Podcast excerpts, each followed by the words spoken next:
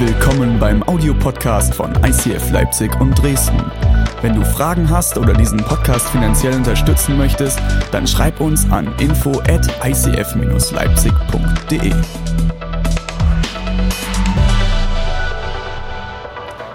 Wir wollen direkt einsteigen. Wir befinden uns in unserer neuen Predigtserie Next Step. Und es geht darum, wie können wir nächste Schritte in unserem Leben gehen. Und dabei geht es aber nicht nur um eine Predigtserie, so jetzt predigen wir mal darüber, gehen alle den nächsten Schritt und dann ist Feierabend, sondern es soll Teil unserer Kultur vom ICF sorry, vom ICF Leipzig werden, wo wir regelmäßig immer wieder darüber reden, was ist dein Next Step, was ist dein Next Step, was ist dein Next Step, wo muss ich den nächsten Schritt gehen, was ist gerade in meinem Leben dran. Und wir haben einen Bibelvers, der über die gesamte Predigtserie geht.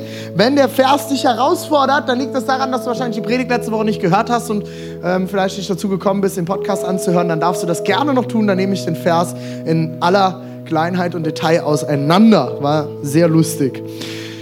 Wir lesen gemeinsam 1. Korinther 3, Vers 18. Von uns allen wurde der Schleier weggenommen, sodass wir die Herrlichkeit oder die Schönheit des Herrn wie in einem Spiegel sehen können. Und der Geist des Herrn wirkt in uns, sodass wir ihm immer ähnlicher werden und immer stärker seine Herrlichkeit widerspiegeln. Jesus, ich danke dir, dass du in uns wohnst, dass du in uns lebst und dass wir uns durch dich immer mehr zu dem entwickeln und verändern, was du uns gedacht hast. Jesus, du hast für jeden, du hast in jeden einzelnen von uns ein Potenzial hineingelegt und wir wollen mehr und mehr dazu werden, was du gedacht hast. In Jesu Namen. Amen. Amen. Vielen Dank, Anna. Ist es wieder fest? Während der ersten Predigt habe ich das iPad runtergeschmissen, aber es ist jetzt wieder fest. Ich habe kontrolliert. Okay. Vorbilder. Welche Vorbilder habt ihr? Was haben wir so mitgekriegt? Wer hatte E.T.? Keiner? Alf? Jemand Alf? Okay, das waren meine absoluten Vorbilder in der Kindheit. Ich bin auch im Rumlaufen. E.T. nach Hause telefonieren. Nee, irgendjemand, obwohl hier so Bärtige ist schon eher Richtung Alf, ne, Erik? Äh, so ein bisschen Alf. Alfbad. Mich hat am Wochenende jemand gefragt von Nice Jefferson, warum hast du dir eigentlich so ein Alfbad stehen lassen? Ich gesagt, warum hast du keinen, du Pussy? okay, was haben wir für Vorbilder? Ruft mal rein. MacGyver. MacGyver, jawohl. Aus jeder Lebenslage eine Lösung. MacGyver ist schon Jesus ähnlich, ne? Der hat immer eine Lösung. Was haben wir noch? Komm, Leute, nicht so schüchtern. Bruce Lee, was haben wir noch? Reimer. Reimer. Reimer. Wo jetzt eher oben oder egal. Äh, Priscilla? Pippi Langstrumpf. Okay, da müssen wir uns nochmal in Ruhe drüber unterhalten, das musst du mir erklären. Weil sie so stark ist oder verrückt oder? Auch, auch in der Reihenfolge, alles klar. Was haben wir noch? Eltern. Die Eltern. Wow. Voll gut, Benny, richtige Antwort. Kriegst einen Lutscher später. Jesus, Jesus, ja, das ist auch ein Lutscher wert. Was haben wir noch? Oh, danke. Das gibt eine Tafel Schokolade mit Nüssen. noch was? Ach komm, Leute. Wer? Ja, klar. Und wer noch? Hudson Taylor. Uh, deep shit. Heute Morgen hatten wir Cat Stevens. Ich weiß ja immer noch nicht, welche Katze das ist, aber der nennt seine Katze Stevens, oder? The Cat Stevens. ist auf jeden Fall jemand über 35. Wen haben wir noch? Irgendjemand Sportler hier? Sportler da? Wer hat einen Sportler als? Bastian Schweinsteiger, Schweini. Was? Lassie. Was? Jetzt wegen dem Häscheln oder? Ja, ja. Das erklärt natürlich einiges von deinem Verhalten. Und ich habe schon, naja, gut. Okay, ähm, was haben wir noch? Noch jemand was? Musiker? Irgendwelche Musiker? Philipp, komm, Philipp, wer ist dein absolutes Idol? Wie? Wie? Christy. Ich kenne nur Bruce Lee. Eric Clapton, okay, ja. Heißt auf jeden Fall schon mal das richtige Instrument ausgesucht. Das ist gut. Aha, gut, gut. Okay. Ich glaube, wir alle haben doch irgendwann mal in unserem Leben schon mal ein Vorbild gehabt. Bei dem einen oder anderen ist es vielleicht eher jemand Besonderes, Großes, ein Star, jemand weit Entferntes. Bei jemand anderem ist das eher jemand in der Familie. Bei manchen auch die Eltern. Das ist echt toll. Also ist nicht bei jedem so. Meine Mama hört bestimmt wieder den Podcast. Ich meine nicht dich, Mama. Ähm, bei manchen ist es vielleicht die Großeltern. Bei anderen sind es Freunde. Ich finde es auch schön, wenn Freunde in bestimmten Lebensbereichen vielleicht auch ein Vorbild sind, oder? Bei mir sind das manchmal Freunde. Es, geht, es gibt ja auch bestimmte Lebensbereiche oder nicht jeder ist in jedem Bereich ein Vorbild, oder? Bei bestimmten Leuten, da ist alles, oder? Nee, eigentlich nicht. Ich kenne niemanden, bei dem alles ist. Aber es gibt bestimmte Leute, die sind in bestimmten Bereichen ein Vorbild für jemanden. Je jünger man ist, desto mehr müssen die Leute in allem ein Vorbild sein, oder? Da wird das so ein bisschen auch so, man, das sind so Alleskönner. Man denkt so, man sieht die Person und die kriegt irgendetwas hin und dann kriegt sie automatisch auch alles andere hin. Und je älter man wird, habe ich das Gefühl, desto weniger Vorbilder hat man noch, oder? Ich glaube, es hat ganz, ganz viel damit zu tun, dass man Vorbilder hat in seinen Lebensphasen und dann halt auch immer wieder feststellt, dass es doch nicht so Vorbilder sind, oder? Ich hatte ein Erlebnis ähm, vor ungefähr acht Jahren. Es war am Anfang meiner Ausbildung zum Pastor und ich habe ähm, einen Pastor kennengelernt, der war mir ein Riesenvorbild. Es war einfach ein unglaublicher Mann. Das ist so eine Person, wenn er in den Raum kommt, du spürst, er ist da, selbst wenn du ihn nicht siehst. Es ist einfach eine extrem charismatische Persönlichkeit gewesen, ein Hammerpastor, ein Wahnsinnsvorbild darin, für mich Jesus nachzufolgen. Der hat Menschen geliebt, hat eine der größten und schnellst wachsendsten Gemeinden in Frankfurt am Main aller Zeiten aufgebaut. Und es war einfach ein Wahnsinnsmann. Und immer wenn ich die Chance hatte, mit ihm zu reden und mich auszutauschen und von ihm zu lernen, habe ich ihn ausgequetscht und habe an seinen Füßen gesessen als kleiner Jünger. Jedoch ist irgendwann, danke Uschi, es war die zweite Flasche. Ja, ihr schafft das, können wir nochmal aufhängen. Seht ihr unsere neuen wundervollen Plakate? Ist cool, ha? Kommen demnächst hinten noch an die Wand. Die sind heute erst gekommen. Uschi, ganz toll. Schön kleben. Wahnsinn. Die sind sogar auf Plastik gedruckt, damit wir sie öfters verwenden können. Ist gut, ne? Doch eines Tages kriege ich einen Anruf von einem anderen befreundeten Pastor und er sagt, hey, hast du mitgekriegt, dass XY gefeuert wurde? Und ich war so, hä, wie, der ist gefeuert worden, was meinst du? Ja, sie haben ihn aus dem Dienst nehmen müssen, er hat Scheiße gebaut. Ich sagte, was hat er denn gemacht, dass er aus dem Dienst genommen wurde? Und er sagt, er hat die Gemeinde mit mehreren zigtausend, ich würde an der Stelle nicht die Summe sagen, mehrere zigtausende Euro in fünfstelligem Bereich betrogen, hat Gelder unterschlagen. Und ich weiß nicht, ob du so einen Moment schon mal hattest, dass eins deiner Vorbilder, jemand, zu dem du aufgeschaut hast, wo du gedacht hast, Mensch, ich will eigentlich werden wie er oder sie, auf einmal sich alles in Luft auflöst. Und du siehst die Person und wenn du ein emotionaler Mensch bist wie ich, dann fängt das hier an zu krummeln und steigt dann langsam hier hin und dann schnürt es dir den Hals zu. Kennst du sowas? Ich habe solche Erfahrungen, haben wir fast alle schon mal gemacht. Vielleicht waren das auch deine Elternteile, dass du irgendetwas über deine Eltern in der Jugend rausgefunden hast, wo du gedacht hast, wow, das hätte ich meinem Papa, meiner Mama nicht zugetraut. Das hat oft leider zum Ergebnis, dass wir denken, wenn man erwachsen ist, dann braucht man keine Vorbilder mehr. Wenn wir erwachsen sind, sind wir reflektiert und weise genug, dass es reicht, man selbst zu sein. Oder? Je älter man wird, desto weniger Vorbilder hat man, weil man wahrscheinlich schon so abgebrüht ist und so viel Mist erlebt hat, dass man das gar nicht mehr möchte. Ich habe mich vor einer ganzen Weile aufgemacht und ich habe mir mich neu dazu entschieden, ich möchte wieder Vorbilder haben. Ich möchte da reflektiert und erwachsen dran gehen. Das heißt, wenn ich jemanden sehe und von ihm lernen möchte, dann muss das niemand sein, der alles hinkriegt und der überall perfekt ist. Aber ich möchte Vorbilder haben, denen ich nachfolgen kann, wo ich sagen kann, die kriegen irgendetwas hin und ich möchte von ihnen lernen. Die haben irgendwas in ihrem Leben geschafft. Die haben etwas hingekriegt. Ob das ist, ich habe einen Bekannten, der ist Pastor im ICF Nürnberg und der ist mir ein absolutes Vorbild darin, wie er seine Familie führt. er hat jetzt mehrere größere Kinder schon und die sind alle top. Und nicht, dass das jetzt keine, auch nicht Haudegen sein können, aber es sind Top-Kinder. Und er hat eine tolle Familie, er baut ein Ministry auf, er hat eine tolle Kirche und parallel schafft er es, ein guter Familienvater zu sein und für seine Familie zu sorgen. Und wenn ich Fragen habe, wie, wie sollen wir das machen mit unseren Kindern, weiß ich, ich kann Daniel anrufen. Und dann weiß ich, ich kann ihn fragen, wie gehst du mit deinen Kindern um? Wie hast du dieses eine spezielle, schwierige Gespräch über den Konsum und den Gebrauch von Internet mit deinem Sohn geführt? Wie hast du das gemacht?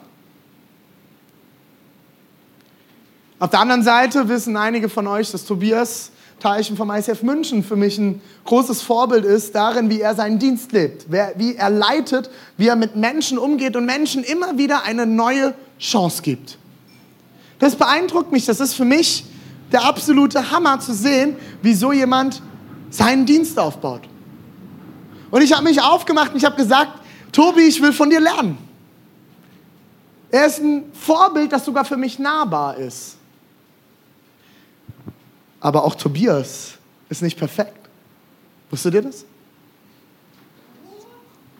Kannst du mir mal den Display nochmal anmachen? Der ist irgendwie ausgegangen. An der Seite rechts ist ein Powerknopf. Danke. Das kriege ich nicht mit, was läuft. Ja, heute läuft irgendwie, der, dem ist wahrscheinlich auch warm geworden. Ja, geht wieder an. Tobias habe ich kennengelernt von einem vor über zwei Jahren höchstpersönlich. Wir saßen bei ihm im Wohnzimmer und wir haben uns viel unterhalten, es ging hin und her. Und das Spannendste bei Tobi ist, und das wusste ich nicht, ich weiß nicht, habt ihr, habt ihr mal Predigten von Tobi gesehen, vielleicht einen Podcast geschaut oder so? Der wirkt immer so, als würde er extrem viel lesen, oder? Als ich, gedacht, als ich einen Tobi kennengelernt habe, ich, ich habe gedacht, ich komme bei denen nach Hause und der hat so eine riesige Bücherwandschrank. So alles voll mit Büchern zu den verschiedensten Themen und Lebensbereichen. Hat er nicht. Und ich stand enttäuscht in seinem Wohnzimmer. Und dann habe ich mich mit ihm unterhalten und dann habe ich herausgefunden, Tobi hasst Lesen. Aber every leader is a reader. Jeder Leiter liest. Klingt scheiße auf Deutsch, ne? Every leader is a reader. Ein Leser. Nicht Laser, sondern Leser. Und ich, ich habe hab mich mit ihm unterhalten und er erzählt mir, ich hasse Lesen. Ich lese nicht. Sag ich, wie du liest nicht, wo kriegst du denn dein ganzes Material her? Sagt er, René, pass auf, ich bin schlau. Sag ich, okay, ohne Lesen, interessant. Sagt er, nee, nee, nee, nee, nee, ich habe Leute, die lesen für mich. Sag ich, wie meinst du das? Sagt er, es gibt doch Leute, die lieben Lesen. Warum sollten wir diese Gabe nicht nutzen, um Reich Gottes zu bauen? Wieso muss ich mich zwingen zu lesen, wenn es da Leute gibt, die lesen lieben? Und jetzt hat er zwei Leute angestellt, im ICF München auf 450 Euro Basis und einen Teil ihrer Zeit dürfen sie verwenden, um Bücher zu lesen zur Predigtvorbereitung. Das heißt, sie treffen sich am runden Tisch, die Predigten entstehen im ICF München immer von, mit mindestens 20 Leuten und zwei davon sind Leute, die sind für Recherche angestellt. Und die machen nichts anderes, als Bücher und Artikel zu lesen, das zusammenzufassen und mit an den Tisch zu bringen. Der Herr segne diesen Einsatz. Gut. Das ist schlau. Aber im ersten Moment ist er mir als Vorbild so ein bisschen so, okay, lesen ist eigentlich gut. Aber da habe ich gedacht, ist ja eigentlich auch ein super Vorbild. Er kennt seine Begrenzung und schafft Raum für andere Leute. Ist das gut? Ich weiß nicht, wer deine Vorbilder heute sind. Ich will dich heute ermutigen, neue Vorbilder zu finden in deinem Leben.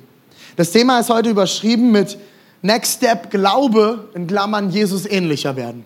Das ist so ein Begriff in christlichen Zeit, in christlichen Kreisen, so Jesus ähnlicher zu werden. Ich weiß nicht, wenn du vielleicht auch nicht so lange in christlichen Kreisen verkehrst oder relativ neu im Glauben bist, dann mag dieser Satz für dich noch etwas neu sein, vielleicht auch befremdlich. Für mich ist er bis heute immer wieder befremdlich, weil Jesus ist irgendwie so weit weg, oder? Jesus ist da und ich bin irgendwo na, das ist so weit weg, oder? Und wenn ich mich immer daran messe, wie würde Jesus die Dinge machen, schneide ich halt jetzt eher nicht so gut ab immer, oder? Es gibt so diesen Satz, Jesus ähnlicher werden und in konservativeren Kreisen hängt man dann noch was hinten dran, da heißt es, Jesus ähnlicher werden, Achtung, in Wort und Tat. Ist das gut? In Wort und Tat. Und ich finde es ganz spannend, viele Leute nehmen das auch ernst. Habt ihr das schon mitgekriegt? Es gibt viele Leute, die nehmen es ernst, Jesus in Wort und Tat ähnlicher zu werden. Die einen machen das beim Aussehen. Sie ziehen sich immer mehr so an wie Jesus. Optisch Jesus ähnlicher zu werden. Vom Bart her, von Sandalen her, was auch immer. Und ich stehe da manchmal und frage mich, was denkst du, wie Jesus aussehen würde, wenn er jetzt in diesem Moment hier ins Knicklicht kommen würde? Meinst du, er würde in den Tempelflitzern kommen? Frisch geschniegelte Leder, Palästina-Rennsandalen? Und, ah, ach so, Julius. Nee, die sind nicht aus Leder. Der hat so richtige Outdoor-Schlappen. Und, äh, und so ein weiße, weißes Männerkleid. Vielleicht noch mit einem Ledergürtel oder einem kleinen Riemen. Langen Bart, längere Haare. Wahrscheinlich eher etwas Richtung dunkelhäutig. Das vermuten die wenigsten Leute auch. Wahrscheinlich keine Uhr an, weil die gab es ja nicht. Das Spannende ist doch, warum hat Jesus damals so ausgesehen? Weil alle so aussahen. Alle Männer haben Kleider getragen. Und alle Männer haben Sandalen getragen in Jerusalem. Und es machte Sinn, weil es heiß war. Heute wird er wahrscheinlich Flipflops tragen. Mit Socken, wenn er in Asien wäre. Oder wie meine Tochter. Die sagt auch immer, lass es liegen. Sagt auch immer, Papa, Papa mit Socken. Papa mit Socken. Sag ich, ich mach das nicht mit Socken. Lina mit Socken, Lina mit Socken. okay, kannst du machen, tut halt weh. Und dann zieht sie sie an und dann tut's weh. Jesus würde doch heute nicht wieder aussehen wie vor 2000 Jahren, oder? Macht doch keinen Sinn. Wenn Jesus zu den Skatern kommen will, dann wird er aussehen wie ein Skater. Und wenn Jesus nach Frankfurt geht, ins Businessviertel zwischen die Skyline, dann wird er aussehen wie ein Businessmann, weil er möchte mit den Businessleuten Kontakt aufnehmen. Er ist dem Römer ein Römer und dem Grieche ein Grieche und dem Leibscher ein Leibscher, oder? Andere Leute nehmen es auch ernst und zwar wollen sie Jesus ähnlicher werden in ihrer Sprache. Kennt ihr solche Leute? Das verleiht einem ja auch eine gewisse Ernsthaftigkeit und Autorität, wenn man mehr so redet wie Jesus. Also eher etwas langsamer, für die Herren wahrscheinlich eine tiefere Stimme, sehr bedacht. Vielleicht könnte man diesen Redestil den Apocalypse Now Redestil nennen. Und bei einer Predigt könnte sich das dann folgendermaßen anhören. Meine lieben Brüder und Schwestern im Herrn. Euch ist gesagt, die Predigt dauert 30 Minuten. Aber meine Zeit ist noch nicht gekommen. Heute soll es 45 Minuten dauern. Wer Ohren hat zu hören, der höre. In Ewigkeit Omen. Kennt ihr solche Leute? die ihre Sprache der neutestamentlichen Bibelsprache angepasst haben nach Luther, Übersetzung revidiert 1905. Vielleicht auch die vorletzte, vielleicht auch 2017er Revidierung. Aber sie reden eine Sprache, die nichts mehr mit uns zu tun hat. Aber sie sind Jesus ähnlicher geworden. Die Frage ist, wo wollen wir Jesus ähnlicher werden? Was ist der Bereich in deinem Leben, wo du sagst, es ist dran, dass ich Jesus ähnlicher werde? Dass ich Jesus näher komme und mehr und mehr zu der Person werde, zu der Gott dich gedacht hat. Als Jugendlicher ist man doch oft noch motiviert, oder? Man ist motiviert und on fire. Als ich so zehn Jahre zurückdenke, äh, mit 18, Leute, ich habe teilweise 80 Stunden für die Gemeinde gearbeitet unter der Woche und ich bin, hatte keinen Burnout deswegen. Ich habe geackert wie ein Blöder, weil ich so motiviert war. Ich war so on fire. Ich habe teilweise in den Gemeinderäumen übernachtet, um am nächsten Morgen wieder direkt loslegen zu können. Ich war so on fire. Ich weiß nicht, ob du schon mal in deinem Freundeskreis oder in deinem Kreisen irgendwo erlebt hast, dass jemand zum Glauben gekommen ist. Hast du das schon mal erlebt? Irgendjemand in deinem Kreis zum Glauben gekommen ist? Wenn nicht, das wäre echt schade, dann solltest du das erleben. Ich habe das schon so oft erlebt und Paulus redet von Babychristen. Kennt ihr den Begriff? Solche Babychristen, solche Leute, die gerade Gott kennenlernen. Kennt ihr das auch? Die sind oft so on fire. Wir haben jemanden bei uns in der Gemeinde, ich werde den Namen nicht nennen, einige werden wahrscheinlich einen Rückschluss ziehen können. Eine Person, die bei uns zum Glauben gekommen ist, kam irgendwann sonntags zu mir nach ein paar Wochen und sagt, hey René, ich liebe Jesus so sehr. So sehr. Und er liebt mich so sehr. Weißt du, was ich diese Woche gemacht habe? Sag ich, ja, was hast du denn gemacht? Erzähl. Ich habe diese Woche meine ganze Wohnung umdekoriert. Ich sage, wie, wie, was hat das jetzt mit deiner Liebe zu Jesus zu tun? Ich habe Jesus gefragt, wie er sich in meiner Wohnung wohlfühlen würde. Und ich sage, ja und? Mein Jesus liebt rosa. Da ich gesagt, Halleluja, meiner nicht. Aber im ersten Moment habe ich innerlich gegrinst über diese Einfachheit in der Beziehung mit Jesus. Und im zweiten Moment habe ich sie beneidet.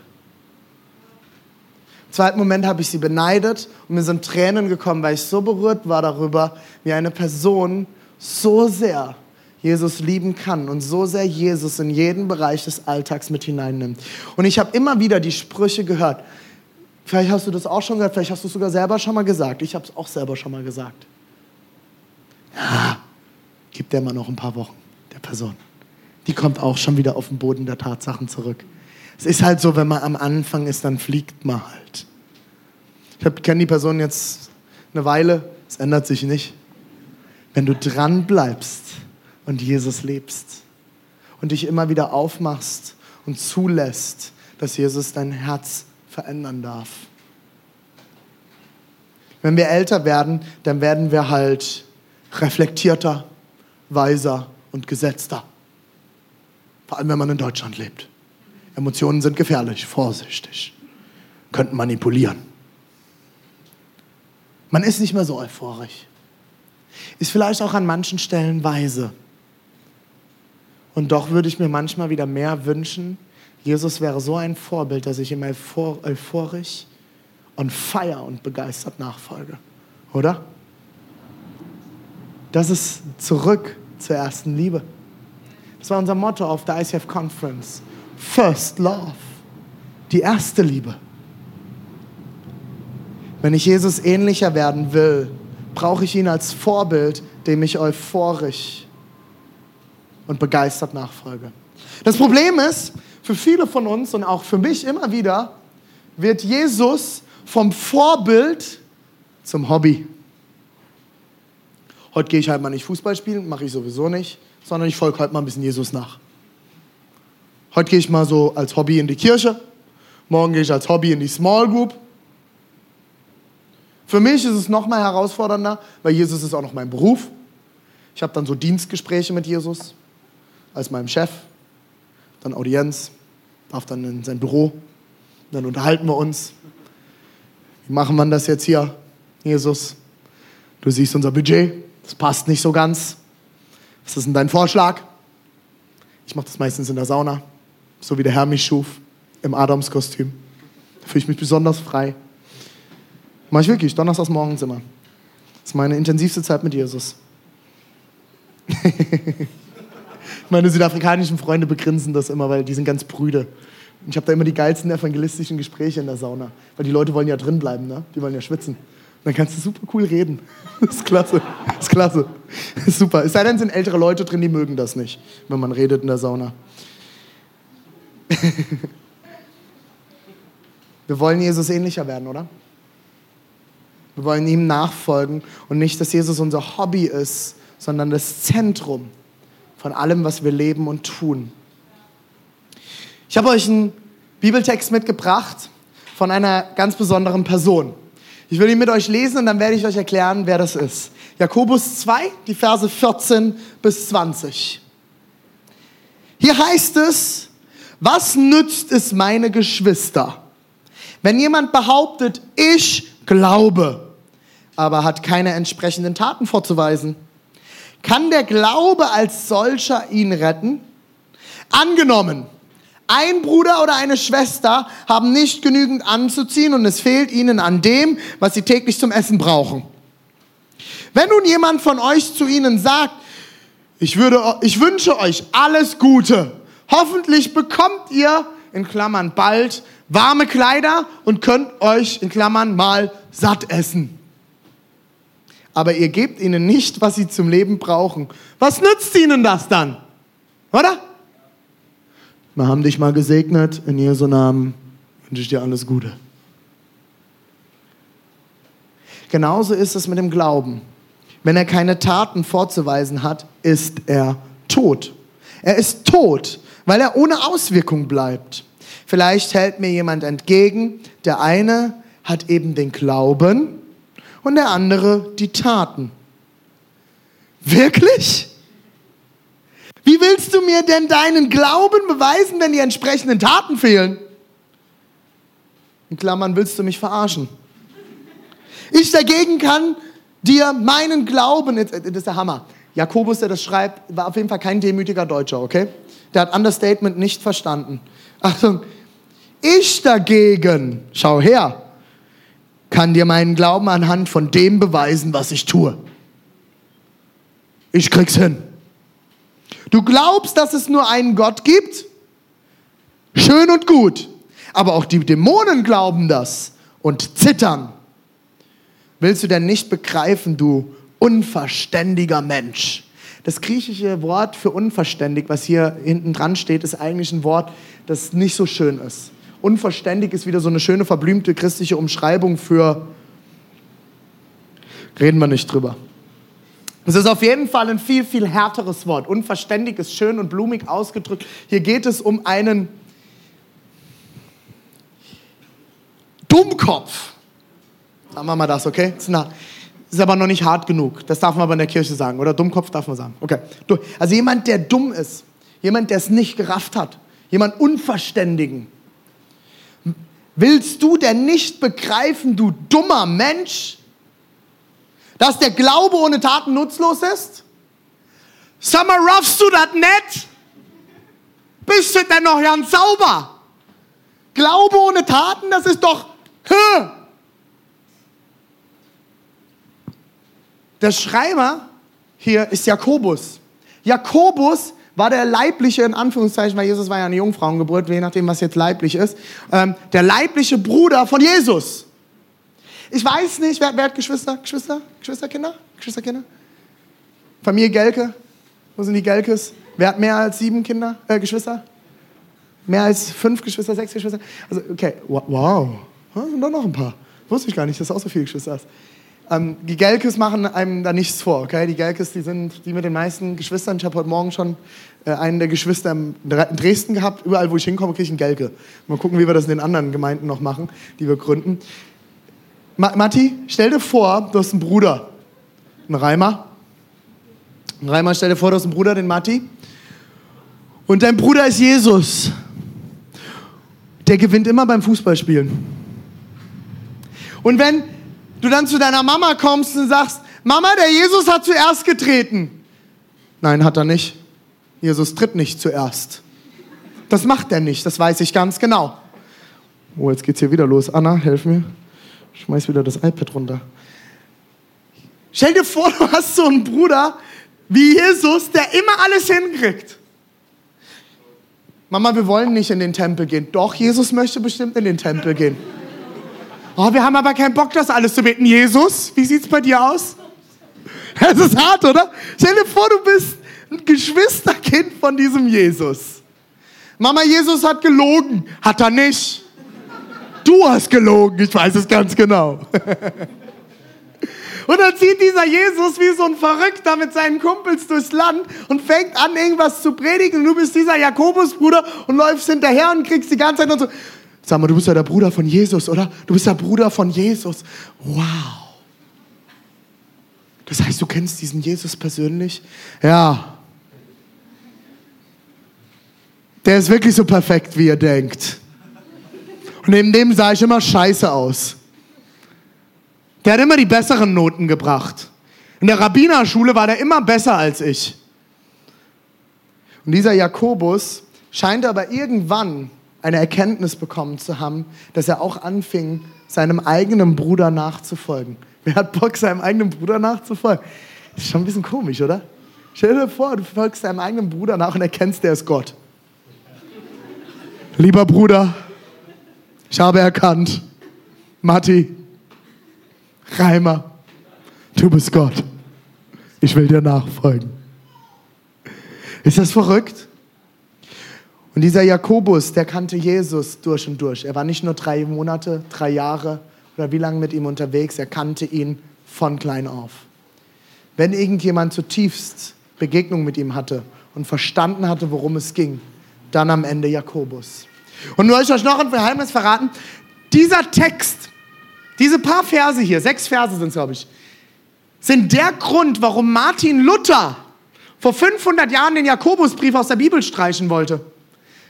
Luther wollte Jakobusbrief entfernen. Der hat nämlich, der, ich stelle mir das so richtig cool vor. Stell dir vor, Paulus sitzt an seinem Schreibtisch, äh, äh, Martin Luther sitzt an seinem Schreibtisch. Ne? Stell dir vor, mit seiner Mönchskutte, er sitzt dort und übersetzt dieses Neue Testament blättert Griechisch, Hebräisch, die ganzen Sachen hin und her und übersetzt und übersetzt und übersetzt. Und dann kommt er zu Paulus und er schreibt und übersetzt, oh geil, Gnade und Gnade und Liebe und wir sind befreit und all die ganzen Dinger, Römerbrief, Hammer, Hammer, haut rein, total befreien. Und dann kommt er zu Jakobusbrief, Glaube ohne Werke sind tot. Und er sitzt dort an seinem Schreibtisch, ne, das ist ja total katholisch. Das muss hier raus. Ich bin durch die Gnade gerettet, nicht durch meine Werke. Er hat es zum Glück nicht geschafft und ich bin so dankbar, dass diese Verse heute immer noch Teil unserer Bibel sind. Wie ich es letzte Woche erklärt habe, wenn du das nicht mitgekriegt hast, hör dir den Podcast an. Die Gnade ist immer da. Aber wenn die Gnade in dir nicht bewirkt, dass etwas sich in deinem Leben verändert, dann hast du Gnade noch nicht zutiefst verstanden. Dann hast du dort noch ein Leck eine Lücke von Verständnis von Gnade. Gnade wird dich immer dazu befähigen, Jesus ähnlicher zu werden. Immer. Gnade wird dich dazu befähigen, vom Hobbychristen zum Vollzeitchristen zu werden. Unsere Aufgabe ist es, Jesus ähnlicher zu werden und damit Himmel auf der Erde auszubreiten. Wir denken immer, im Glauben wachsen heißt mehr Bibel lesen, mehr beten, mehr wissen, mehr verstehen. Uschi, kannst du im Psalm 23 schon auswendig? Was steht in Johannes 3, Vers 16? Wisst ihr das? Wisst ihr das alles auswendig? Super, super, toller Christ, toller Christ. Heute eine Stunde gebetet, Conny? Hast du eine Stunde heute schon gebetet? Stunde in Zungen? Super, klasse. Heute schon prophezeit? Super Christen seid ihr. Ich habe genau gesehen, du hast vorhin Nathanael nicht die Hände gehoben, als wir das Lied gesungen haben. Ich heb die Hand. Ich habe es gesehen.